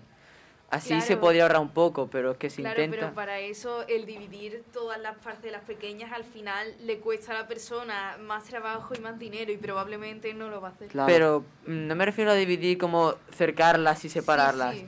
sino por ejemplo, eh, cada 200 metros, por ejemplo, poner un surtidor de agua que llegue lo justo y necesario para que llegue a todas las plantas de, yo qué sé, 30 metros alrededor. Pero date cuenta que al final las, las que estén más lejos recibirán menos agua, de manera que no tendrá un crecimiento uniforme, como si hace, yo qué sé, un recorrido más largo en el que el final sea pues una zona en la que no hay apenas cultivo para que se descargue uniformemente el agua. Además, ¿vosotros creéis que toda, tanta etiqueta es necesaria? O sea, porque yo digo, vale, este huevo es ecológico, es de Garina que ha correteado por el campo y no se le ha maltratado, yo qué sé. Que no sé por qué maltratan galinas, la verdad. En fin, no sé a qué vienen esas etiquetaciones. Y claro, yo me compro el huevo ecológico y digo, ¿la diferencia cuál es? Porque, a ver, la gallina no es que tenerla en una jaula es verdad que es un poco cruel. Y la gente, pues, esta gente que le gusta mucho liberar los animales y es muy flower power, eh, le gustan este tipo de cosas, pero al final se exige la ecología o que todo esté etiquetado ecológico en todas partes. Sí, pero yo creo que al final el etiquetar, o sea, el etiquetar algo que es ecológico, por ejemplo, con las gallinas, pues el, etiquetar pues que las, las gallinas han estado en buen estado y tal. Que se puede engañar a la gente y tal, pues sí, al final se puede, pero realmente pues te sirve pues para tener como una mínima garantía Un, un- de como un que- certificado de calidad, exacto. Exacto, de que va a tener una calidad y de que además pues no está maltratando a los animales y eso pues a ver que Sí. tampoco está bien que no te, no tenemos ninguna necesidad de tener a los animales en esas bajas condiciones. Porque Y- además el valor nutricional del huevo cambia, porque, por ejemplo, la gallina que está encerrada y a la que- a la que se le corta el pico y se le alimenta con eh, todo el rato con eh, medicamentos para prevenir enfermedades, tiende más a sufrir depresión y eso al final se afecta en la calidad del producto. Claro, además con el tema de las plantas que están diciendo por aquí por el directo que el riego ahora se hace por goteo, es decir, que no que no va más cantidad a una planta que por otra, sino que al final se distribuye uniformemente más o menos por todas las plantas Vale. y todo lo que sea. Mi abuelo tiene un campo, ¿vale? Que pues sus olivos serían por goteo, pero es verdad que tú no puedes decir cuánta agua va a caer. eh, tú puedes decir el tiempo que va a estar operativo el sistema. Y al fin y al cabo tú no, tú no puedes medir el sistema para que para cada olivo haya una cantidad determinada, porque hay olivos que, por ejemplo, necesitan más agua porque sus aceitunas no han empezado a crecer. O hay olivos que necesitan menos porque se ahogan porque ya tienen bastante de una lluvia.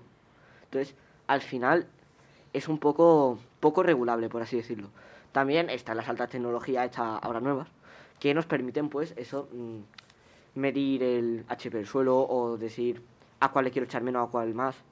Pero esos equipos suelen valer bastante, porque, a ver, a lo mejor uno no vale tanto. A- Un poco carillo sí es, pero para tanto. Claro, porque a lo mejor los que están baratos son para una maceta, porque es una maceta. Ahí estamos. Y que vas a usar tú para las 10 macetas que tengas en tu casa, pero tú no puedes usar ese producto para mm, kilómetros y kilómetros cuadrados de plantas. Exacto, al final es una inversión que no todo el mundo se puede permitir. O sea, el garantizar que un producto que tú, que tú proporcionas a la gente es ecológico, al final a esa persona también le, le supone un gasto y no todo el mundo puede permitirse ese gasto. Claro, pero también aparte de ecológico es porque se le echan menos insecticidas y menos bactericidas. A ver, Entonces, una cantidad química dañina que va al suelo, que al final nos acabamos comiendo, que también se quita. Entonces, por ese punto de vista también es más ecológico. O sea, Claro, no solo el, al re- el final, regadío. Lo que es ecológico a nosotros realmente nos beneficia, pero si cada persona individualmente no puede llevarlo a cabo, al final sigue siendo lo mismo. Sí, la verdad. Eh, además, hay veces que comprar este tipo de productos y máquinas no renta por la porque a lo mejor para, yo qué sé, tres kilómetros de campo sí que te renta, ¿no? Porque, hombre, tres kilómetros no gasto tanto, pero para un campo muy grande, al final no es bueno el beneficio. O incluso al revés, porque si tienes un campo muy grande puedes tener más beneficios, pero si lo tienes muy pequeño dices, No me es que a lo mejor son 2.000 euros en máquinas y saco de beneficio al final 2.500. Dices, es que para 500 euros al final de mes no me llega. Ahí estamos. Y bueno, hasta aquí mi sección. Espero que, bueno, haya resultado agradable y pues pasamos a la siguiente sección. Dejo paso.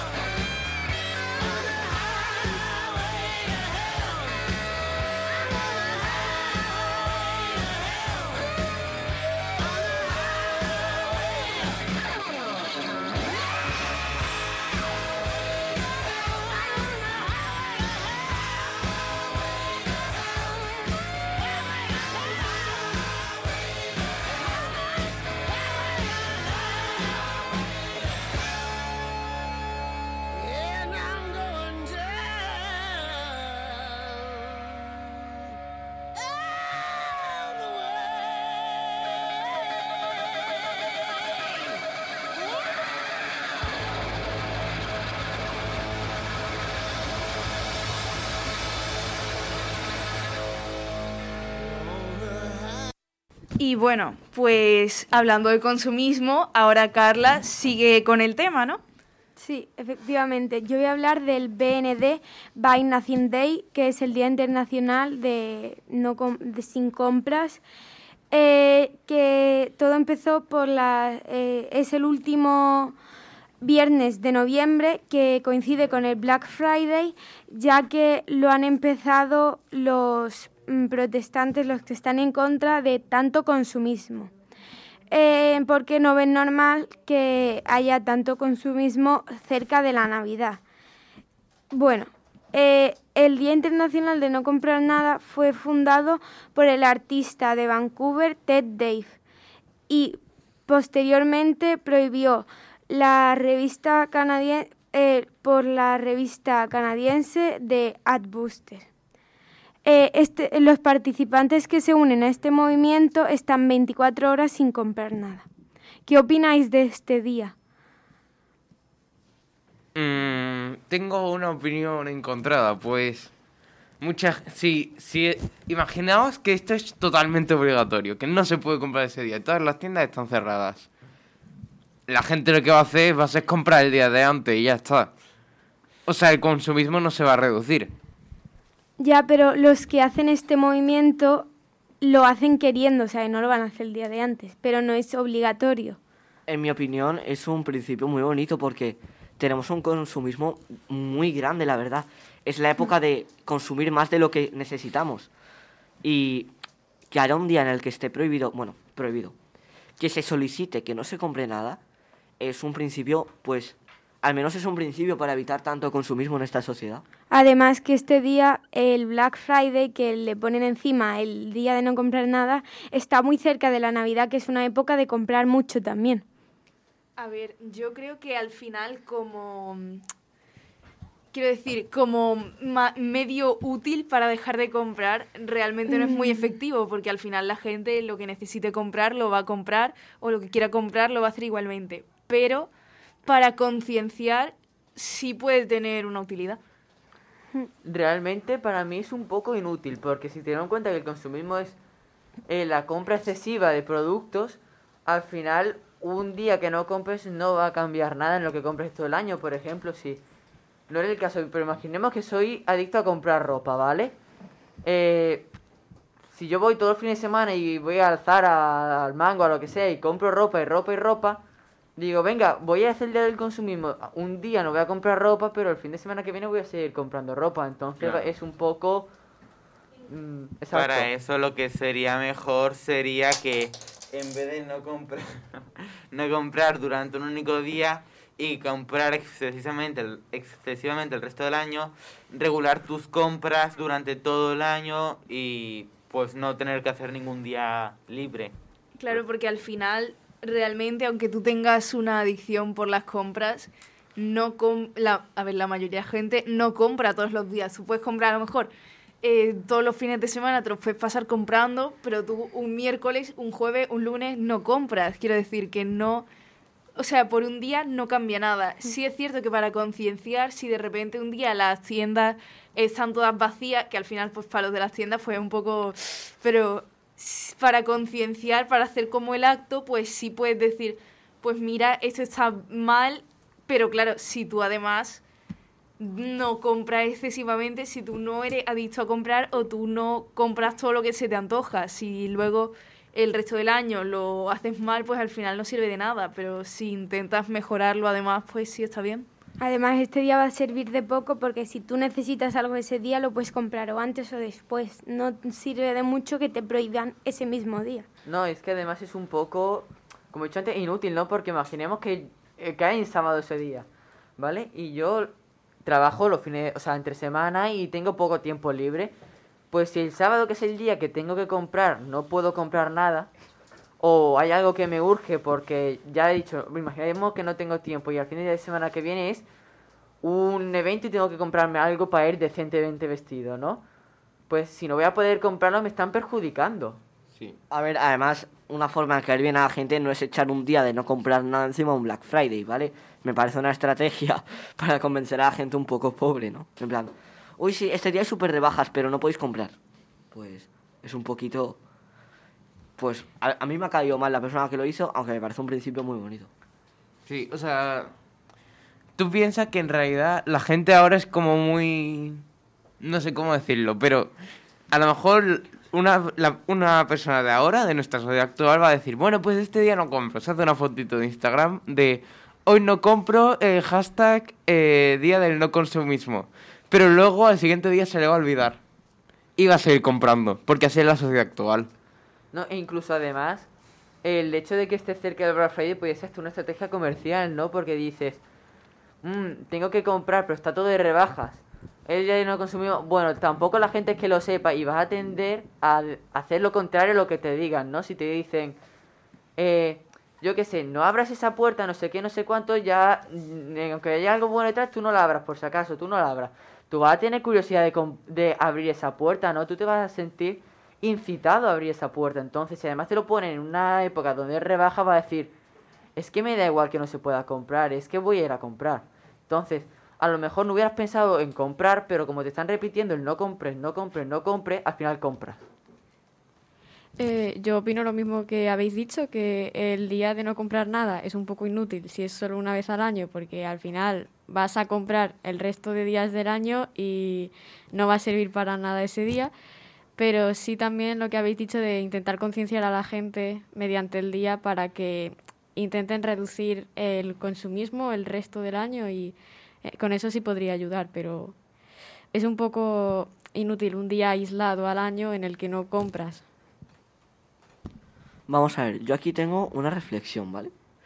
A ver, nuestros abuelos hacían prácticamente lo mismo que nosotros, ¿sí o no? A ver, nuestros abuelos comían, nuestros abuelos se vestían, nuestros abuelos iban al colegio. Vale, mi abuela no era ni consumista ni nada, o sea, consumía lo que necesitaba y vivía la misma vida que yo sin ninguna diferencia, o sea, cuando necesitaba carne pues iba a comprarla, pero tampoco compraba tres kilos de carne por si las moscas. Plan, no eran, esa sociedad tampoco era tan consumista, pero hacía lo mismo. Entonces, pues me parece un poco excesivo el tema de que co- consumamos tanto. Pero claro, también hay que mirar porque esa sociedad no era consumista, porque esa, en aquella época no había tanto dinero como hay ahora, el poder adquisitivo es mucho mayor. Entonces, la gente tiende a gastárselo. Y el precio de los productos también es mucho mayor, ¿eh? Tenlo en cuenta. Porque hay más productos, hay más gente, hay más dinero, de manera que pues viene a ser lo mismo. Bueno, la conclusión que hemos sacado sobre este día es que no tiene mucho sentido que sea una vez al año, pero que sí sirve para concienciar a la gente.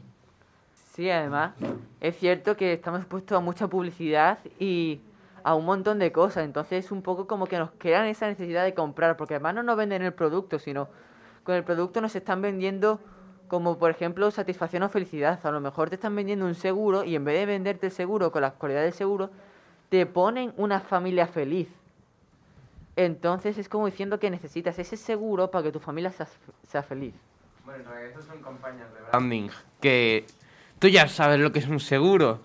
Pero si tú ese seguro lo asocias a X que es positivo, pues creas Una como necesidad. una buena relación con la empresa, casi emocional. Además, vamos a ver una cosa, los anuncios de Bershka, ¿cómo son? Gente guay. Y los anuncios del corte inglés, gente feliz. Y los anuncios de coches, gente aventurera. Vamos a ver, vosotros Porque creéis... tú ya conoces los coches, el Berska, el corte inglés. Ahí estamos. Entonces, eso ya está como asociado de alguna manera. Y pues al, al principio, pues tú dirías, anda, como so- eh, la gente feliz tiene este coche. Pero ahora piensas, si no tengo este coche, no soy feliz.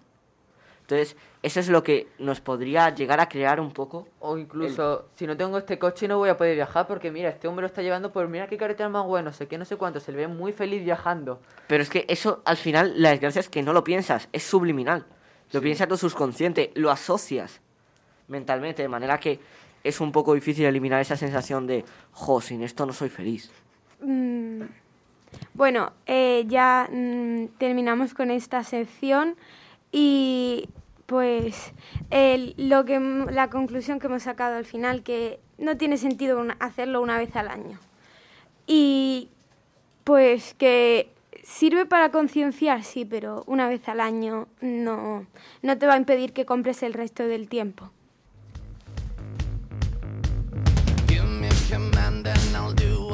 that's cause my favorite music's your on, on Give me a command and I'll do what you ask Cause my favorite music's your on, on Give me a command and I'll do what you ask Cause my favorite music's your on, on Give me a command and I'll do what you ask Cause I love when you sing out loud. Oh mama, mama mia. Baby